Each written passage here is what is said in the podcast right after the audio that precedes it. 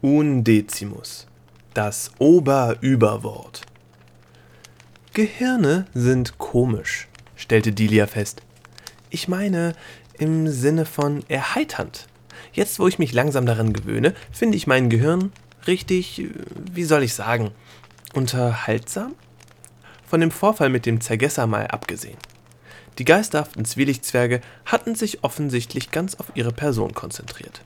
Sie wechselten sich regelrecht dabei ab, wispernd und summend über Delias Kopf zu kreisen, während sie Opal weiträumig mieden. Der Luftraum über seinem kahlen Schädel war zwergenfrei.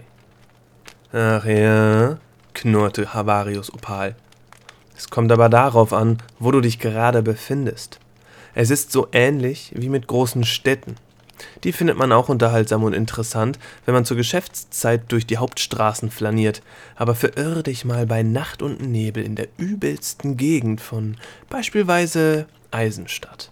Ich weiß nicht, ob du diese Stadt dann auch noch komisch finden würdest oder auch nur ansatzweise unterhaltsam. Was willst du damit sagen?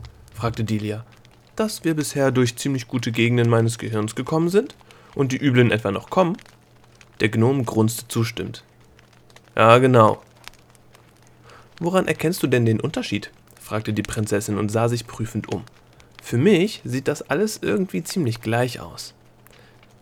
Gespenstisch beleuchtete Gänge, abschüssige oder ansteigende Tunnel, viel Gedankennebel und matschiger Boden, ja. Ab und zu ein flüsternder Blitz oder ein paar komische Glühwürmer mit Blinklichtern, die die Wände langflitzen, wie ein verrückter Schwamm von innen. Richtig, Opal nickte.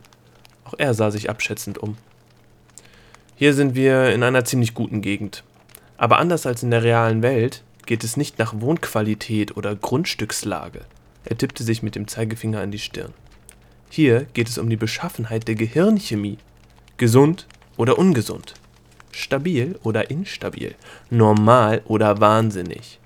Wenn dein Gehirn eine Stadt in der wirklichen Welt wäre, dann läge die Immobilienpreise in dieser Gegend hier, na, sagen wir mal, etwa so im mittleren Bereich. Es gäbe ein paar ziemlich gute Schulen und genügend Geschäfte und einen Park. Natürlich nicht die Sorte von Spitzengeschäften, wo Euer Majestät einzukaufen pflegen, in denen die Pfirsiche mit Gold überzogen sind und so weiter und so weiter. Nein.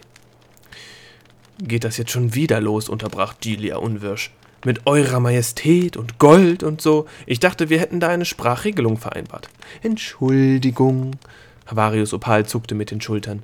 Ich muss mich an den neuen Umgangston noch gewöhnen. Sarkasmus bleibt einem im Hals hängen wie Mundgeruch.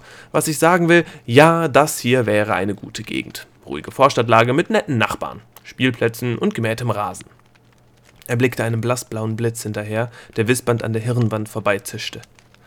Verstehe, antwortete Delia. Also ist das hier sozusagen Spießergegend, wo nichts los ist. Sie warf Havarius einen vorwurfsvollen Blick zu. Das klingt aber nicht besonders abenteuerlich. Hattest du nicht irgendwas von einer gefährlichen Reise erwähnt? Wo sind sie denn, die abenteuerlichen Gegenden? Der Gnom blickte Delia schief von der Seite an. Da, wo wir hingehen, sagte er, da, da sind sie, deine Abenteuer. Du kommst schon noch früh genug in die abenteuerlichsten Gegenden deines eigenen Gehirns, das verspreche ich dir. Momentan solltest du lieber diese Spießer hier, Spießergegend hier genießen, die Normalität, die Abwesenheit von Überraschungen, denn danach wirst du dich bald zurücksehnen. Sehr bald. Auch das verspreche ich dir. Jetzt hat deine Stimme wieder so etwas unterschwellig Bedrohliches, grinste Delia. So etwas Ereignisankündigendes. Huh, das mag ich. Es macht mich ganz kribbelig. Mach du ruhig deine Witze, erwiderte Opal gelassen. Sie werden dir schon noch. Er stockte plötzlich. Was sind das eigentlich für seltsame Fäden hier? So etwas habe ich noch nie in irgendeinem Gehirn gesehen. Da kann man böse drüber stolpern. Er deutete anklagend auf ein paar stramme und schräg verlaufende, dünne Stränge, die vom Boden aus in einen abgehenden Gang führten. Sie waren so straff gespannt wie Violinensaiten und sahen aus, als seien sie mit farbigen Tautropfen benetzt. Oder waren das Diamantsplitter? Moment mal, murmelte Delia. Das ist doch nicht etwa sind das vielleicht. Sie lief hastig und leichtfüßig in den Gang, in den sich die Fäden spannten. Hey, rief der Gnom, nicht weglaufen, wir müssen zusammenbleiben. Er hetzte ihr hinterher, und auch die Zwielichtzwerge nahmen in kleinen Flottenverbänden die Verfolgung auf. In deinem eigenen, Interesse, japste Opal, als er die Prinzessin einholte. Ich finde, immer aus einem Gehirn heraus. Du müsstest aber, ich meine, du wüsstest nicht einmal, wo du gerade bist. Delia blieb abrupt stehen. Auf ewig verirrt im eigenen Gehirn, sagte sie. Was für eine schreckliche Vorstellung.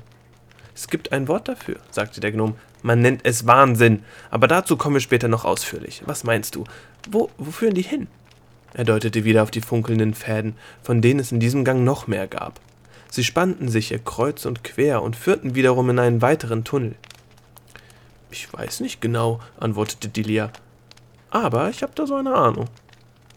Wenn das nicht dein Gehirn, sondern dein Schloss wäre, dann würde ich tippen in eine Schatzkammer.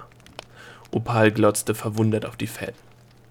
So etwas habe ich jedenfalls in noch keiner anderen Gedankenwelt gesehen. Die Splitter auf den Strippen sehen aus wie Diamanten. Es sind Gedankensplitter, murmelte Delia abwesend. Bruchstücke von sehr wertvollen Erinnerungen, Memorabilien. Weißt tatsächlich, was das ist? staunte der Gnom. Naja, wir befinden uns in meinem Gehirn. Ein bisschen dürfte ich mir hier wohl auskennen. Äh, richtig, sagte Opal, während sie von einer Wolke aus wispernden Geistgeistern überdacht den funkelnden Fäden in den nächsten Gang folgten. Äh, dann sag mir doch bitte auch, wohin uns diese Stränge führen. Ich mag nämlich keine Überraschungen. Delia schüttelte den Kopf.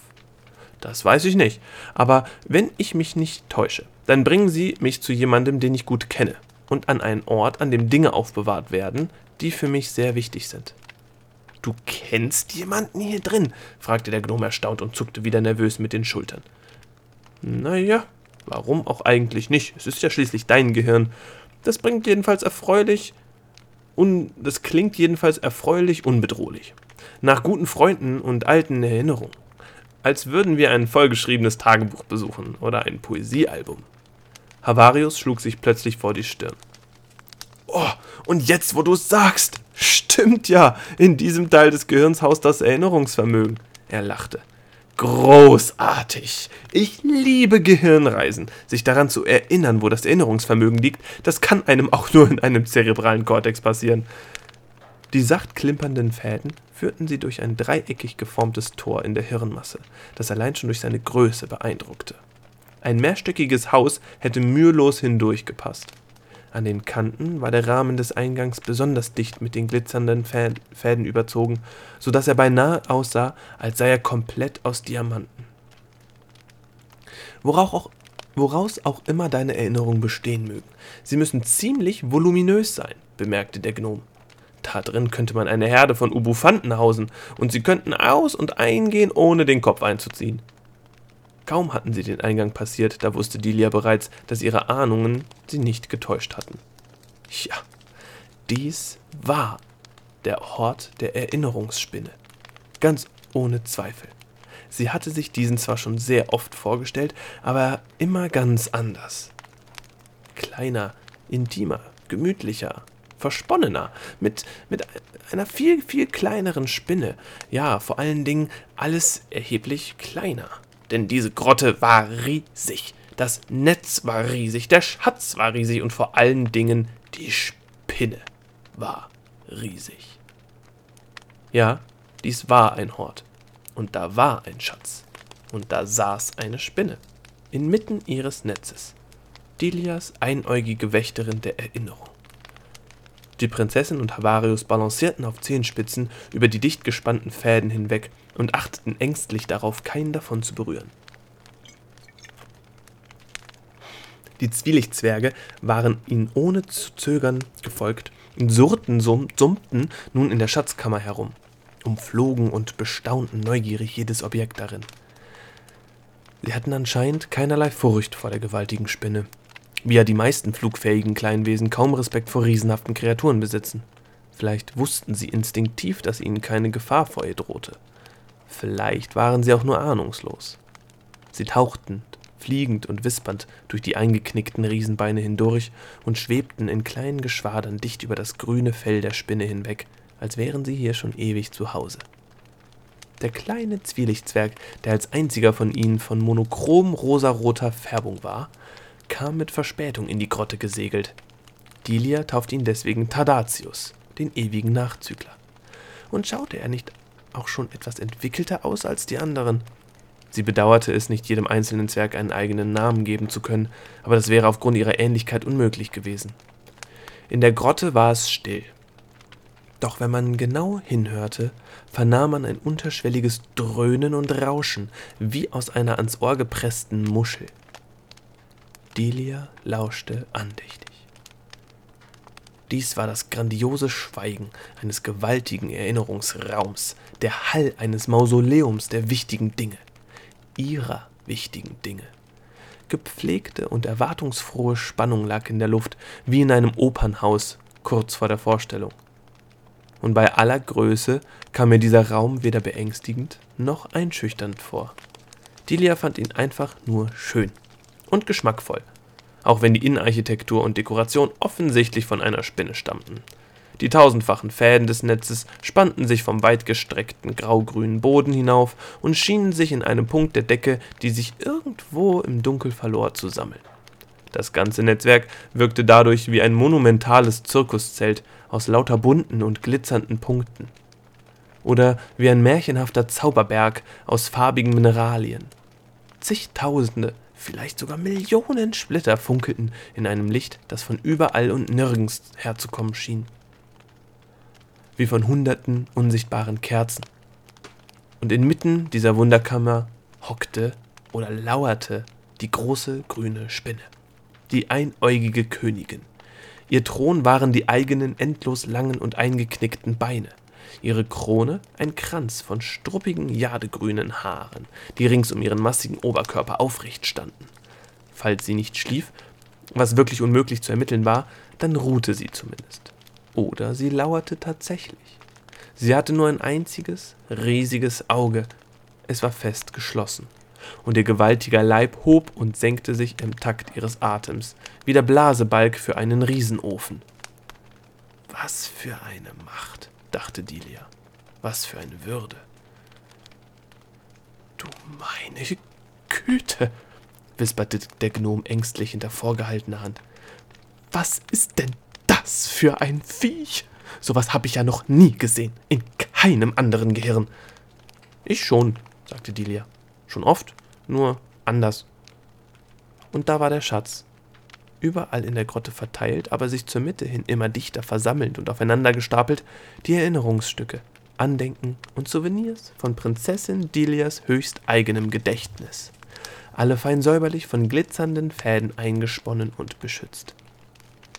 Da, schau, ihre Mondkraternamen von Abenesra, Abul Wafar, Avogadro, Babakin, Bombelli, Bronk, Kallippus, Celsius, Chladni und Kleomedes, Daedalus, Dubiago, Endymion und natürlich Epimenides, Faustini, Finsen, Frost, Godomski und Gaudibert, Hatanaka und Hock, Ibn Battuta und Icarus, über Jomo, Kao, Kapinski, Kekulé und Krusenstern, über Lagalla und Makrobius, Naonobu, Nasireddin und Necho und Onizuka und Osiris und Panokök und Pickering bis hin zu Quetelet, Raspletin und Sakrobosko, Schrödinger und Siedentopf, Tycho, Uluk-Bey, Vendelinus, Wang Ho und Whipple, Xenophanes, und Yamamoto und Zeno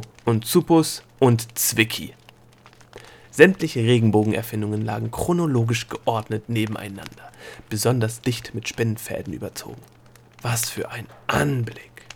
Einen ausgewachsenen regenbogenfarbenen Tornado, eine regenbogenfarbene Flutwelle und einen quergestreiften Regenbogen, allesamt eingefroren in der Zeit.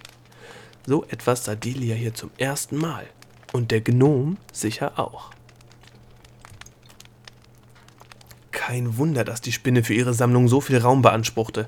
Die regenbogenfarbene Schreibfeder, die Blitzwolke, die spektral spektakuläre Wunderkerze und die regenbogenfarbenen Zitronen- und Lippenstifte benötigten weit weniger Platz, waren aber auch auf das sorgfältigste eingesponnen.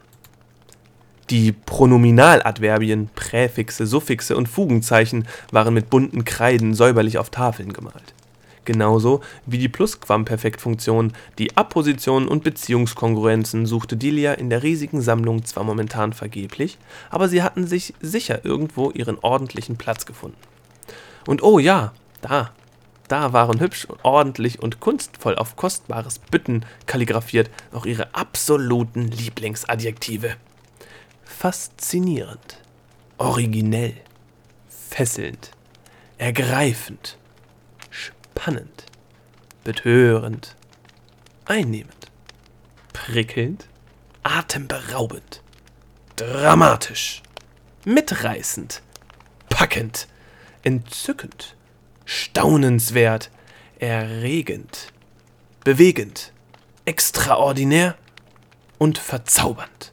Und natürlich vor allen anderen Dingen interessant. Jede in einer anderen Typografie.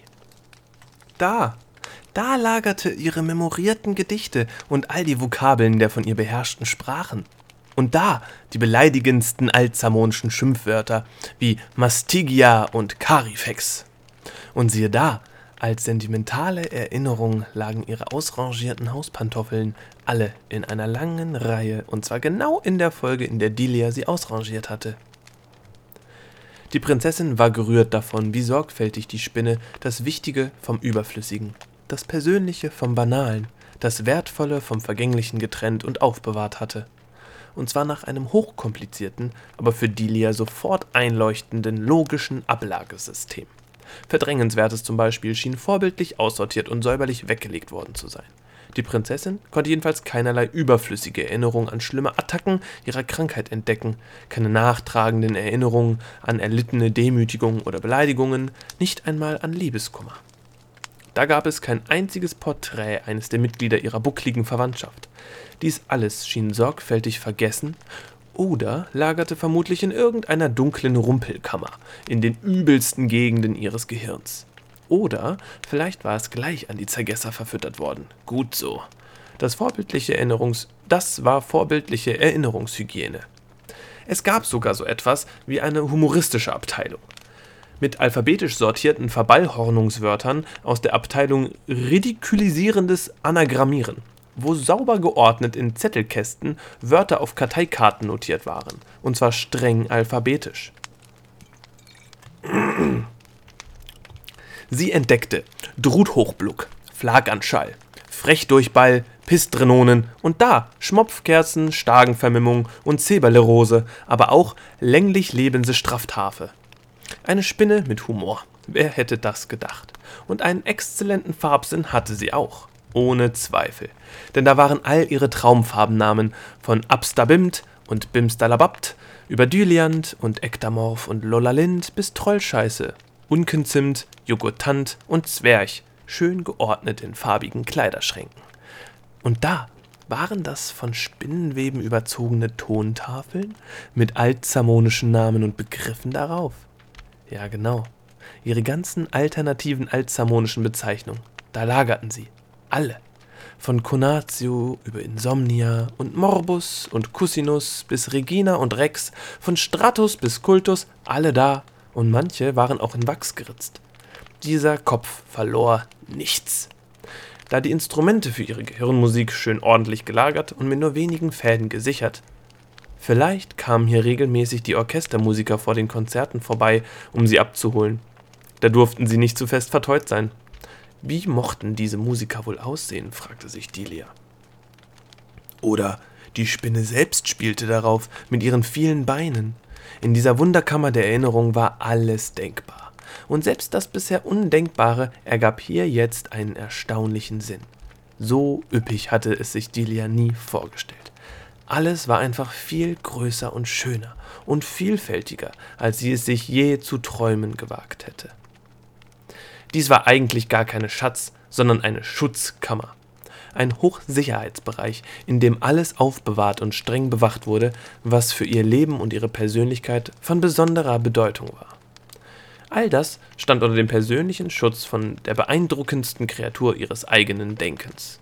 Besser konnte man Erinnerungen wirklich nicht lagern. Delia sah sich neugierig weiter um während der Gnom verhaltene Geräusche der Unbehaglichkeit von sich gab und immer wieder nervös in die Richtung spähte, aus der sie gekommen waren. Moment mal, konnte das sein? Delia sah näher hin. Tatsächlich. In der Grotte, auf Schichten von gestapeltem Erinnerungsgut, stand ihr Gedicht. Ja, ihr Lieblingsgedicht, der Einleitungsrefrain für ihre langen Gedankenspiele in den strapaziösesten Zuständen ihres Morbus, von dem sie nun wusste, dass sie es selbst erträumt hatte. Wenn die Minuten durch die Jahre rufen, erhebt sich der ewige Träumer über seine irdische Last und reist mitten hinein ins dunkle Herz der Nacht. Da war es, ebenfalls nur locker eingeschlungen in Erinnerungsfäden, geschützt, aber zugleich jederzeit abholbereit. Dilia war den Tränen nahe. Sie hätte am liebsten die riesige Spinne aufgeweckt und ihr ihre Begeisterung vermittelt. Sie war erstaunt, erschüttert, ergriffen, verdutzt, irritiert und gerührt zugleich. Bevor sie ihre Empfindungen in Worte fassen konnte, kam ihr der Gnom zuvor was auch immer das für seltsam und verdreht scheinende Wörter und Gedanken oder Erinnerungen und Ideen sind, die hier gehortet werden. Sie sind absolut sicher, sprach der Gnom. Das steht mal fest. Niemand, keine einzige Hirnkreatur, nicht mal eine ganze Armee von Zergessern würde sich hier reintrauen und irgendetwas anrühren und sich mit diesem Monstrum anlegen. Niemand, der auch nur einen Funken von Selbsterhaltungstrieb besitzt. Wer nur einen einzigen dieser Fäden anrührt, der ist erledigt. Natürlich, dachte Delia. Deswegen ist mein Erinnerungsvermögen so intakt. Niemand legt sich mit meiner Erinnerungsspinne an, die in meiner Vorstellung winzig klein, aber hier drin riesig groß ist. Sie ließ ihren Blick weiter über das Netz schweifen. Je länger sie es betrachtete, desto mehr machte es auf Delia den Eindruck eines eingefrorenen Meeres aus bunten und in der Zeit erstarrten Wellen, unter denen sich die kostbaren Souvenirs ihrer Erinnerungen befanden versunkene Schätze. Und da, da waren ja auch ihre Pfauenwörter des heutigen Tages. Nach deren Verbleib hatte sie sich schon gefragt, seit sie ihr eigenes Gehirn betreten hatten. Und auch danach, welches Aussehen sie hier drin wohl besitzen mochten. Und da waren sie nun. Delia konnte auf Anhieb nicht alle entdecken, was durchaus Sinn ergab, denn sie hatte ja noch nicht für alle eine sinnvolle Anwendung erdacht. Aber die bereits Verwendeten hatten ihren Weg in die Schatzkammer gefunden. Der Stapel aus Pfauenwörtern sah entsprechend unfertig aus. Irgendwie nicht komplett. Und er war auch noch nicht so richtig verschnürt, wie die kostbare Ladung eines Schiffes, die bei unruhiger See über Bord gehen könnte, wenn sie nicht noch sorgfältiger festgezürrt würde. Abgunst. Niemals weh. Pisanzapra. Quogonophobie. Amygdala. Hoyo Toyokomeshi Samino Lonimas. Ja, da fehlen noch welche für den heutigen Tag, dachte Dilia. Aber dies war nun wirklich nicht der Augenblick, um darüber nachzudenken, welche der Pfauenwörter sie noch nicht verwendet hatte. Sie wollte sich gerade wieder umdrehen, um mit Havarius über das weitere Vorgehen zu sprechen. Da sah sie es. Das Wort. Es lag ganz oben auf dem Stapel mit den Pfauenwörtern des Tages, und es war erst dadurch sichtbar geworden, dass sie einen Schritt zurückgetreten war. Delia erschrak bei dem Anblick, aber nicht aus Furcht oder Bestürzung. Dann musste sie auflachen, aber nur ganz kurz, und schließlich schossen ihr die Tränen in die Augen. Ja, da lag es, ganz oben auf dem Stapel mit den Pfauenwörtern. Lag Nein, da thronte es. Plötzlich, unübersehbar, alles überragend und überstrahlend, den ganzen riesigen Raum mit seinen einzigartigen Schätzen und seiner Präsenz beherrschend. So wie es sich für das kostbarste aller Schmuckstücke in einer Schatzkammer eigentlich auch gehörte, oder? Das Kronjuwel, das Prunkstück, die kostbarste Preziose von allen eigentlich der Grund dafür, warum es diese prall gefüllte Schatzkammer überhaupt gab. Die Voraussetzung für die Existenz der riesigen und umtriebigen Wächterspinne selbst, das Oberüberwort. Jene einzigartige, alles Gute einschließende und alles andere ausschließende Vokabel, nach der Prinzessin Dilia schon immer gesucht hatte. Das Zauberwort. Da war es. Endlich und Delia vermochte einfach nicht zu fassen, dass sie bisher noch nicht selber darauf gekommen war. Natürlich musste es dieses Wort sein, welches denn sonst? Das absolute Oberüberwort, das war es. Kein Zweifel möglich. Jeder weitere Gedanke überflüssig. Die Prinzessin war so verblüfft, dass sie nicht anders konnte, als noch einmal laut aufzulachen. Ha, machte sie. Ihre kurzen und trockenen Lacher hallten durch die Höhle und verwandelten sich in zahlreiche Echos. Sch, machte der Gnom. Leise, zischte er. Bist du irre? Du wächst noch das Monstrum auf. Delia hielt sich die Hand vor den Mund, immer noch im Zustand der absoluten Entgeisterung. Aber es war bereits zu spät. Ein feines Zittern ging durch sämtliche Fäden, dem zartes Klirren und leises Klimpern folgten, welches die ganze Grotte erfüllte. Die Zwielichtzwerge flogen aufgeregt durcheinander und gaben erstmals ängstlich klingende, flötende Laute von sich.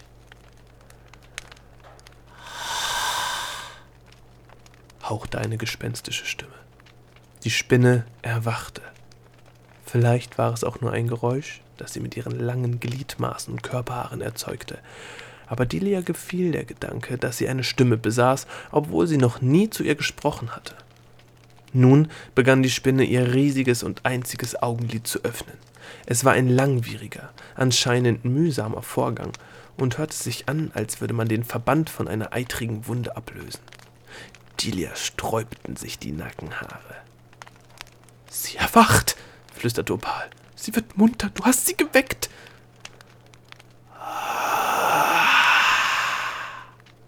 Hauchte die Riesenspinne noch einmal, und der Gnom machte Bewegungen, als wolle er in drei verschiedene Richtungen gleichzeitig türmen. Währenddessen blieb Delia wie angewurzelt stehen. Was ist, wenn sie mich nicht erkennt? dachte sie, und dann, woran soll sie mich überhaupt erkennen? Wir sind uns ja nie begegnet, außer in unseren Gedanken, und von daher dachte ich, dass sie winzig klein ist. Aber sie ist riesengroß. Wahrscheinlich denkt sie, ich wäre riesengroß, aber hier drin bin ich winzig klein.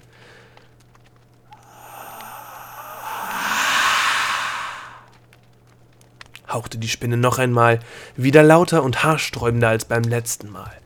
Und dann schloss sie das Auge wieder, mit einem laut schmatzenden Geräusch. Eine Zeit lang unternahmen Delia und der Gnom gar nichts. Sie atmeten nicht einmal.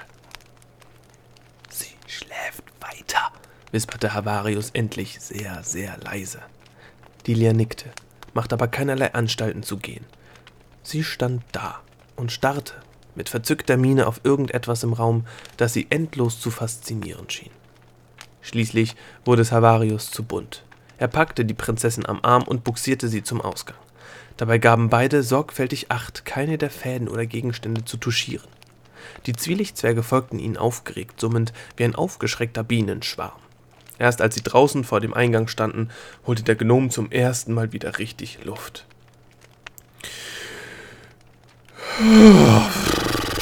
machte er und entließ Delia aus seinem Griff. Was war denn da drin mit dir los? Du hast ausgesehen, als würdest du einen Geist sehen. Du konntest dich ja gar nicht losreißen. Delia überlegte kurz, ob sie ihm von dem Oberüberwort erzählen sollte. Dann entschied sie sich dagegen. Danke, sagte sie stattdessen. Danke, dass du mir das gezeigt hast. Was denn? fragte der Gnom irritiert. Ich hab dir gar nichts gezeigt. Du hast uns da reinbuxiert. Schieb mir jetzt nicht in die Schuhe, dass wir fast von einer Riesenspinne verspeist worden wären. Auf meinem Re Reiseplan stand das nicht. Delia widersprach nicht. Und? Was machen wir jetzt? fragte sie stattdessen. Na, wir gehen dahin, wo wir die ganze Zeit schon hingehen wollten, antwortete Opal. Ins dunkle Herz der Nacht, aber diesmal ohne Umwege. Er marschierte einfach los und Delia folgte ihm ohne zu zögern. Ins dunkle Herz der Nacht, sagte sie da wollte ich schon immer mal hin. Die Geistgeister bildeten wieder eine Formation, die wie im Schlepptau dicht hinter Delia herschwebte und die Nähe des, Nähe des Gnoms zu meiden schien. So bewegte sich die eigenartige Reisegruppe eine Weile schweigend durch das Geräumige der Gedankengänge vorwärts, bis man von ferne ein dumpfes, rhythmisches Pochen hörte, das immer lauter wurde. Ist das mein Herz? fragte Delia. Vom Ursprung her, ja, erwiderte Opal aber hier ist es das Geräusch deiner Hirnschlagader. Von der man einen Flaganschall bekommt, wenn sie verstopft? fragte Delia neugierig weiter. Ja, an so etwas wollen wir jetzt gar nicht denken, antwortete der Gnom und ging hastig weiter. Wieso nicht? bohrte Delia nach. Kann dir doch egal sein, wenn ich hops gehe. Das willst du doch sogar. Der Gnom lächelte gequält. Aber nicht gehetzt, Prinzessin. Wenn du jetzt sterben würdest, wäre ich in deinem Kopf gefangen. Für ziemlich, ziemlich lange Zeit. Dann schwiegen sie wieder eine Weile. Man hörte nur ihre Schritte, das rhythmische Rauschen des Blutes aus der Ferne und ab und zu das unterdrückte Schnaufen des Gnoms, an dem sichtlich etwas nagte. Schließlich konnte er nicht mehr an sich halten. Da war doch was, brach es plötzlich aus ihm hervor, in dieser Grotte. Was meinst du? Die Spinne? fragte Dilia unschuldig. Nein, ich meine nicht die Spinne, blaffte Opal zurück. Er blieb stehen, drehte sich um und zeigte anklagend auf Dilia. Da war noch etwas. Etwas anderes, was du da gesehen hast. Ja, da waren ziemlich viele Dinge, die ich gesehen habe, sagte Dilia grinsend. Regenbogenerfindungen zum Beispiel, mein Gedicht, die Pfauenwörter des Tages, viele Sachen und alle von mir. Sie lächelte selig. Verstehe, knurrte der Gnom. Du willst es mir also nicht sagen. Du kannst doch meine Gedanken riechen, sagte Dilia. Dann riech einfach, was du wissen willst. Opal drehte sich wieder um und stapfte weiter. Du kannst es nämlich nicht, rief sie ihm hinterher, während sie im Stechschritt folgte. Stimmt. Du kannst nur unangenehme Dinge riechen. Angst, Schmerz, Verzweiflung, solche Sachen. Ach, halt doch einfach deine Klappe, grunzte der Gnom. Hey, rief Dili aufgekratzt. Haben wir jetzt etwa unseren ersten Streit? Ja? Das finde ich schick.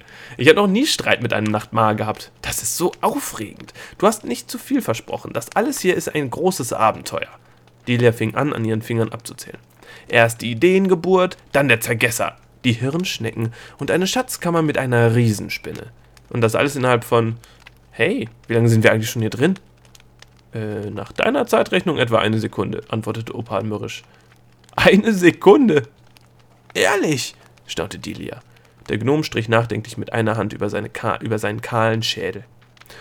Groß ist klein und langes ist kurz, sagte er. Wichtiges ist unwichtig und Unwichtiges ist wichtig. Zeit ist Raum und Raum ist Zeit. Schönes ist schön, aber Hässliches ist auch schön und umgekehrt. Und dann nochmal gegen den Uhrzeigersinn. Verstanden? Hier herrschen andere Maßstäbe. In jeder Beziehung. Donnerwetter, sagte Delia beeindruckt. Das nenne ich mal eine andere Zeitrechnung. Hier drin ist ja wirklich was los. Du meine Güte. In einer Sekunde erlebe ich mehr als in einem ganzen Jahr da draußen, mindestens. Sie stemmte die kleinen Fäuste in die Hüften und sah sich um. Also, hier bekomme ich echt etwas für meine Zeit geboten. Da kann man wirklich nicht meckern. Ich habe nicht mehr so viel Spaß gehabt seit seit damals, als mein Vater die Schlosstreppe runtergefallen ist. Dabei hat er sich böse das Steißbein. Kannst du vielleicht einfach mal dein Plappermaul halten? schnauzte der Gnom. Ich muss mich hier konzentrieren. Plappermaul, schnappte Dilia zurück. Du quasselst doch auch die ganze Zeit. Was meinst du denn mit konzentrieren? Beim Gehen? Worauf denn? Auf, auf unsere Orientierung. Auf die Richtung. Ich dachte, hier gibt's nur zwei Richtungen, sagte Dilia schnippisch. Rein und raus. Der Gnom schwieg wieder beharrlich. Nur noch sehr dünne Reste des bunten Gedankennebels hingen in langen Schlieren in der Luft, um die die Zwielichtzwerge im Flug elegante Pirouetten drehten. Oh, sieh mal, rief Delia plötzlich. Zwei Hirnschnecken. Sie deutete auf zwei längliche, dezent grün leuchtende Würmer, die ihnen im Gang behäbig entgegengekrochen kamen und dabei leise zu summen schienen. lachte sie. Sieht aus, als würde die eine die andere Gassi führen. Sind das auch philosophische Gedanken? Das sind keine Hirnschnecken, antwortete Opal. Dafür sind sie zu schnell. Und sie sind grün. Hirnschnecken dagegen sind violett. Das hier sind Talamiten. Sie sehen alle gleich aus. Ein bisschen wie Hirnschnecken, aber grün. Sie sind harmlos und unproblematisch im Umgang, aber ich habe immer noch nicht herausgefunden, ob sie mich überhaupt wahrnehmen. Opal wedelte im Vorbeigehen mit seinen Händen bedrohlich in Richtung der Kriechwesen, aber sie zeigten keinerlei Reaktion. Siehst du, ich habe sie in irgendeinem, ich habe sie in dringendem Verdacht, dass sie über gar kein Nervensystem verfügen. Wozu braucht man auch Nerven, wenn man selber Bewohner eines Nervensystems ist, nicht wahr? Sie sind also wahrscheinlich nicht nur geschlechtslos, sondern auch ansonsten losgelöst von so ziemlich allem. Von Aggressionen, Gefühlen, von Angst, Hass. Der Gnom wies in die Richtung, aus der das immer stärker werdende Pochen kam. Hier ist alles harmlos und normal. Der Thalamus ist eine friedliche Zone. Es gibt keine Zergesser oder sonstigen Bedrohungen. Hier herrscht ein ausgeglichenes Klima in jeder Beziehung. Neutral wäre vielleicht das beste Wort. Delia fielen automatisch zahlreiche andere Worte für neutral ein. Und natürlich auch ein paar bessere. Sachlich, objektiv, leidenschaftslos, rational, trocken, unpersönlich, pragmatisch, emotionsfrei, unromantisch, realistisch, logisch, berechnend, nüchtern, fantasielos, prosaisch, abwägend, unparteiisch, kommod, Ausgewogen und sentimental dröge. Gebührlich, abwechslungslos, geschäftsmäßig und vor allen Dingen langweilig. Nicht unbedingt ihre Lieblingswortfamilie, so viel stand fest. Aber immerhin fand sie es erstaunlich, dass es so viele Namen für etwas gab, das immer dasselbe ist und auch immer bleiben will. Emotional herrscht hier sozusagen gleichbleibende Raumtemperatur, erwähnte Opal. Fast ein bisschen unterkühlt für meinen Geschmack. Delia fröstelte tatsächlich ein wenig. Allerdings, bestätigte sie, hier ist es ziemlich frisch. Ich hätte einen zusätzlichen Schal mitnehmen sollen. Ich besitze Unmengen davon, vielleicht die schönste Schalsammlung von ganz Zamonien. Aber immer wenn man mal einen zusätzlichen Schal benötigt, hat man natürlich keinen dabei. Die Prinzessin seufzte. Das kenne ich, sagte der Gnom. Ich habe das gleiche Problem mit Regenschirmen. Tatsächlich? Nein, natürlich nicht. Das war ein Witz. Delia lachte aber nicht. Hier gibt es auch viel weniger von diesem schönen, warmen, bunten Dampf, klagte sie. Wird hier nicht mehr so viel gedacht? Mit Denken im schöpferischen Sinn hat das tatsächlich nicht viel zu tun, brummte Opal. Und daher gibt es auch weniger Dampf, ganz richtig. Obwohl durchaus ordentlich Hirnarbeit geleistet wird. Aber hier wird eher abgewogen als gedacht, könnte man sagen. Mehr verglichen als erfunden. Mehr gerechnet und kalkuliert als gegrübelt. Und auch mehr entschieden als gezweifelt. Er fasste sich an den Schädel. Die Ideen werden in anderen Hirnregionen geboren, da wo wir gerade herkommen.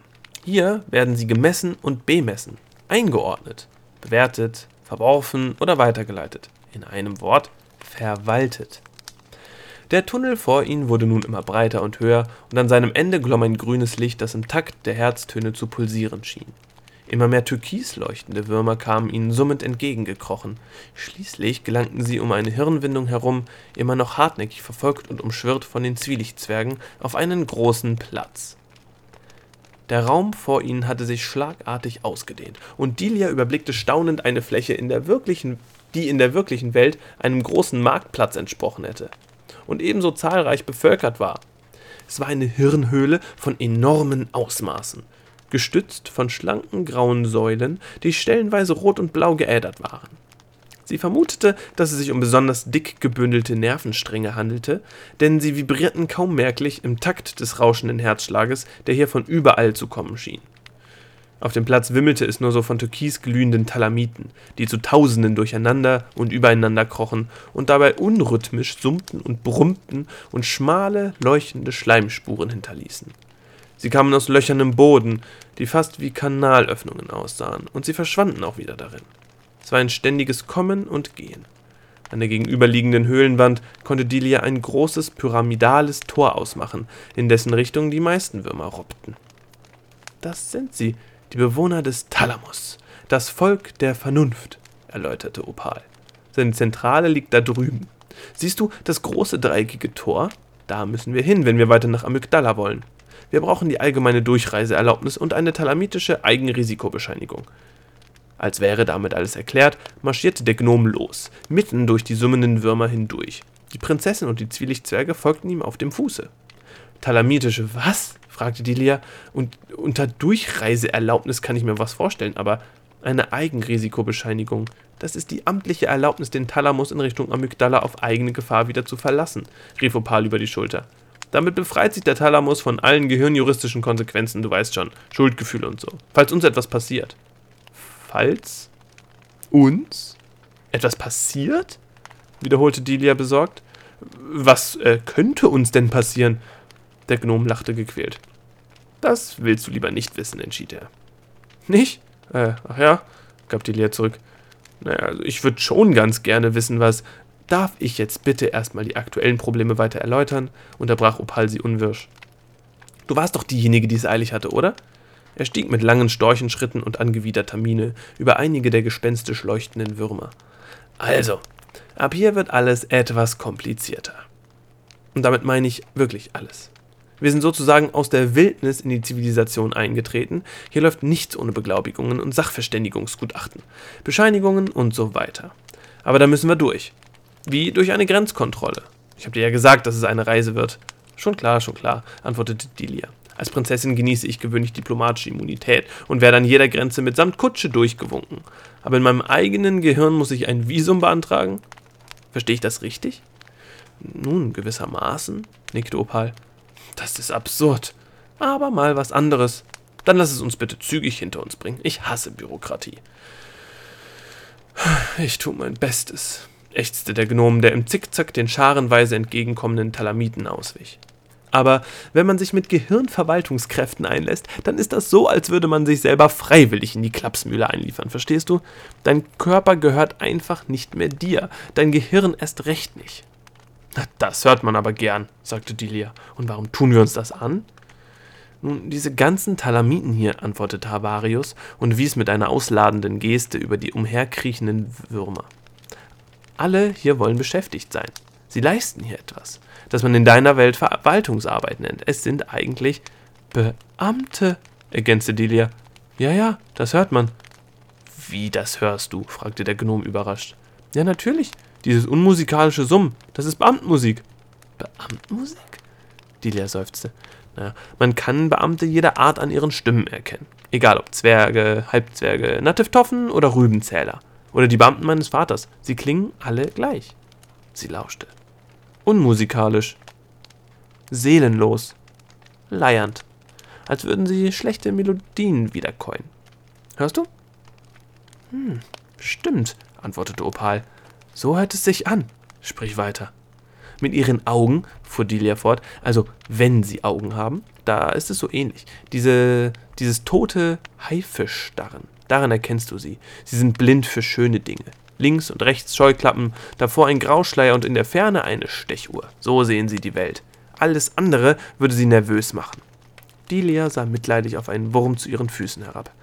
Sie wären eigentlich bedauernswerte Kreaturen, wenn sie in der Masse nicht solch ein Elend anrichten könnten. Deswegen mag ich sie nicht. Sie können ein gutes Gemälde nicht von einem Loch in der Wand unterscheiden, eine Melodie nicht von einem Melodram, und wenn sie schreiben, dann kommen immer nur Gutachten dabei raus. Das sind Würmer, sagte der Gnome. Übertreibst du jetzt nicht ein bisschen? Die schreiben keine Gutachten. Die haben ja noch nicht mal Finger. Ich habe zwar noch nie verbeamtete Würmer gesehen, antwortete Delia, aber ich kann es an ihren Stimmen hören. Das sind Bürokraten. Egal in welcher Sprache sie summen, egal ob sie Finger haben oder nicht. Naja, da ist was dran, sagte der Gnome. Sie sind das Verwaltungspersonal des Gehirns, und das macht sie in der Tat zu Beamten. Ich wusste gar nicht, dass du so ein feines Gehör hast. Ja, ich höre sogar das Gas wachsen, sagte Delia. Du meinst, du hörst das Gras wachsen, korrigierte der Gnome. Hey, diese Redensart kenne ich sogar. Nein, nein, nein, nein, nein, nein, nein, gab Delia zurück. Ich meine schon das Gas, den Aggregatzustand. Nicht das Gras, die Krautpflanze. Ich kann hören, wie sich Gaswolken aufbauen. Ich kann hören, wie Wasserdampf quillt, wie Nebel wallt, wie Rauch qualmt. Sie legte eine Hand ans Ohr. So überspannt ist mein Gehör durch diese Krankheit. Das Gras wachsen höre ich ja sowieso, wie jedes Kaninchen. Das ist nichts Besonderes. Ach komm, grinste Opal. Jetzt machst du hier die Witze. Nein, sagte Delia ernst. Es ist wahr. Ich habe doch gar keinen Humor. Das weißt du doch.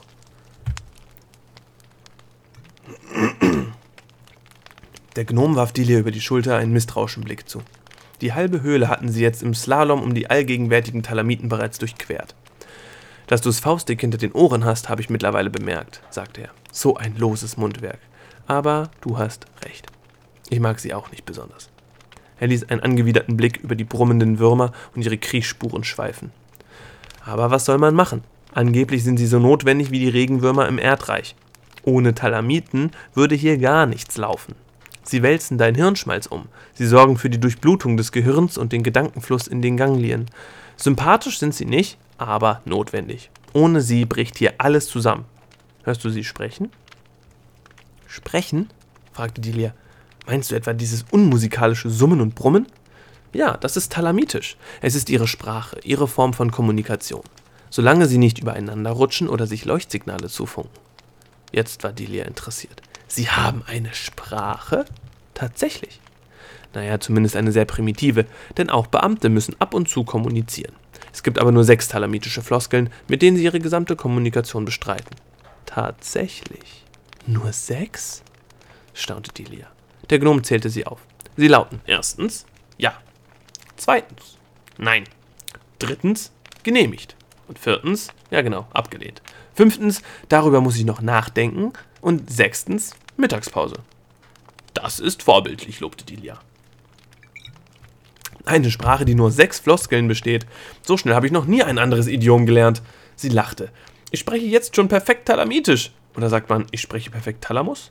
Ha, wenn das so einfach wäre. Das kannst du erst von dir behaupten, wenn du gelernt hast, ohne Benutzung deines Mundes oder deiner Stimmbänder zu brummen.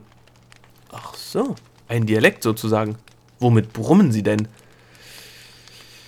Das möchtest du lieber nicht wissen, sagte der Gnom wieder und blickte nach vorn. Ich möchte ja ganz schön viel nicht wissen, wenn es nach dir geht, rief Delia ihm nach. Aber in dem Fall hast du recht, ich möchte es tatsächlich nicht wissen. Der Gnom zuckte wieder mit den Schultern. Es ist in äh, kultureller Hinsicht kein besonders anspruchsvolles Volk. Daher kommen sie mit diesem begrenzten Wortschatz auch bestens klar. Sie gehorchen aufs Wort, führen gerne Befehle aus und machen keine Schwierigkeiten. Jedenfalls solange die Anforderungen an sie vom großen Thalamus kommen. Ich verstehe, sagte Delia, die sehr sorgfältig darauf achtete, auf keinen der Würmer zu treten und auch deswegen einen angespannten Eindruck machte. Könnten wir das bitte schleunigst hinter uns bringen? flehte sie. Ich habe es nicht so mit Behörden und Beamten und in Wurmform sind sie mir regelrecht unheimlich. Sie sind alle so. so gleich. Wenn ich nicht schon krank wäre, dann würde mich der Gedanke, dass hier angeblich der wichtigste Bereich meines Gehirns ist, wahrscheinlich ganz krank machen. Also wir müssen nur noch da vorne durch dieses Tor, sagte der Gnome. Dahinter wird sie dir die Frage stellen. Eine Frage stellen? Sie? fragte Delia. Es ist eine Sie, die mich befragt? Ich dachte, er heißt Thalamus. Ich dachte, er sei männlich. Oder irgendein Ding. Thalamus ist keine Person. Kein Er und keine Sie. Es ist äh, ein Prinzip. Ja, so könnte man das sagen. Oder eine Instanz. Wie äh, ein Gesetz oder die Ordnung. Herrje, das hier ist alles viel komplizierter, als ich dachte, ächzte Delia. Und während sie mit angeekelter Miene über einen fetten, leuchtenden Wurm stieg, Genehmigungen und Beglaubigungen, Instanzen und Prinzipien. Ich hatte mir das Reisen im Gehirn erheblich einfacher vorgestellt. Nicht so realistisch. Eigentlich eher so wie Flimmen. Würdest dich wirklich erfreuen, wenn hier alles einfacher wäre? fragte der Gnome über die Schulter. In deinem eigenen Gehirn? Dann wärst du doch auch enttäuscht und unterfordert. Sei doch mal zufrieden, Prinzessin. Lass dich einfach treiben. Eine Alternative hast du sowieso nicht. Der Gnome hielt an. Da sind wir, sagte er. Der Eingang zum Thalamus. Er wies mit triumphierender Geste auf das Eingangstor, als habe er es selbst errichtet. Das Tor zum Bewusstsein, rief Delia feierlich. Die letzte Bastion der Vernunft. Sagt man nicht so? Und was genau werden wir darin tun? Naja, wir beantragen die Durchreiseerlaubnis und so weiter, erledigen den amtlichen Kram. Und dafür musst du dich der üblichen Prüfung unterziehen. Eine Prüfung? Unterziehen? Ich? Moment mal, wieso denn das? Ja, weil das der Weg des Thalamus ist, sagte Gnom. Der Weg der Vernunft.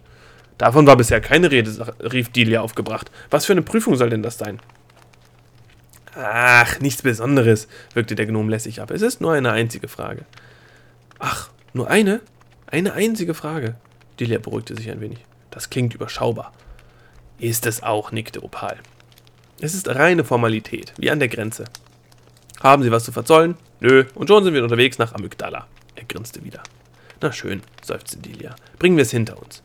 Sie durchschritten gemeinsam das gewaltige Tor, und die Zwielichtzwerge folgten ihnen im Schwarm wie wohlerzogene Haustiere. Aber mal rein hypothetisch gefragt, fügte die Prinzessin noch hinzu, äh, was ist denn, wenn ich die Prüfung wieder erwarten doch nicht bestehe? Was dann?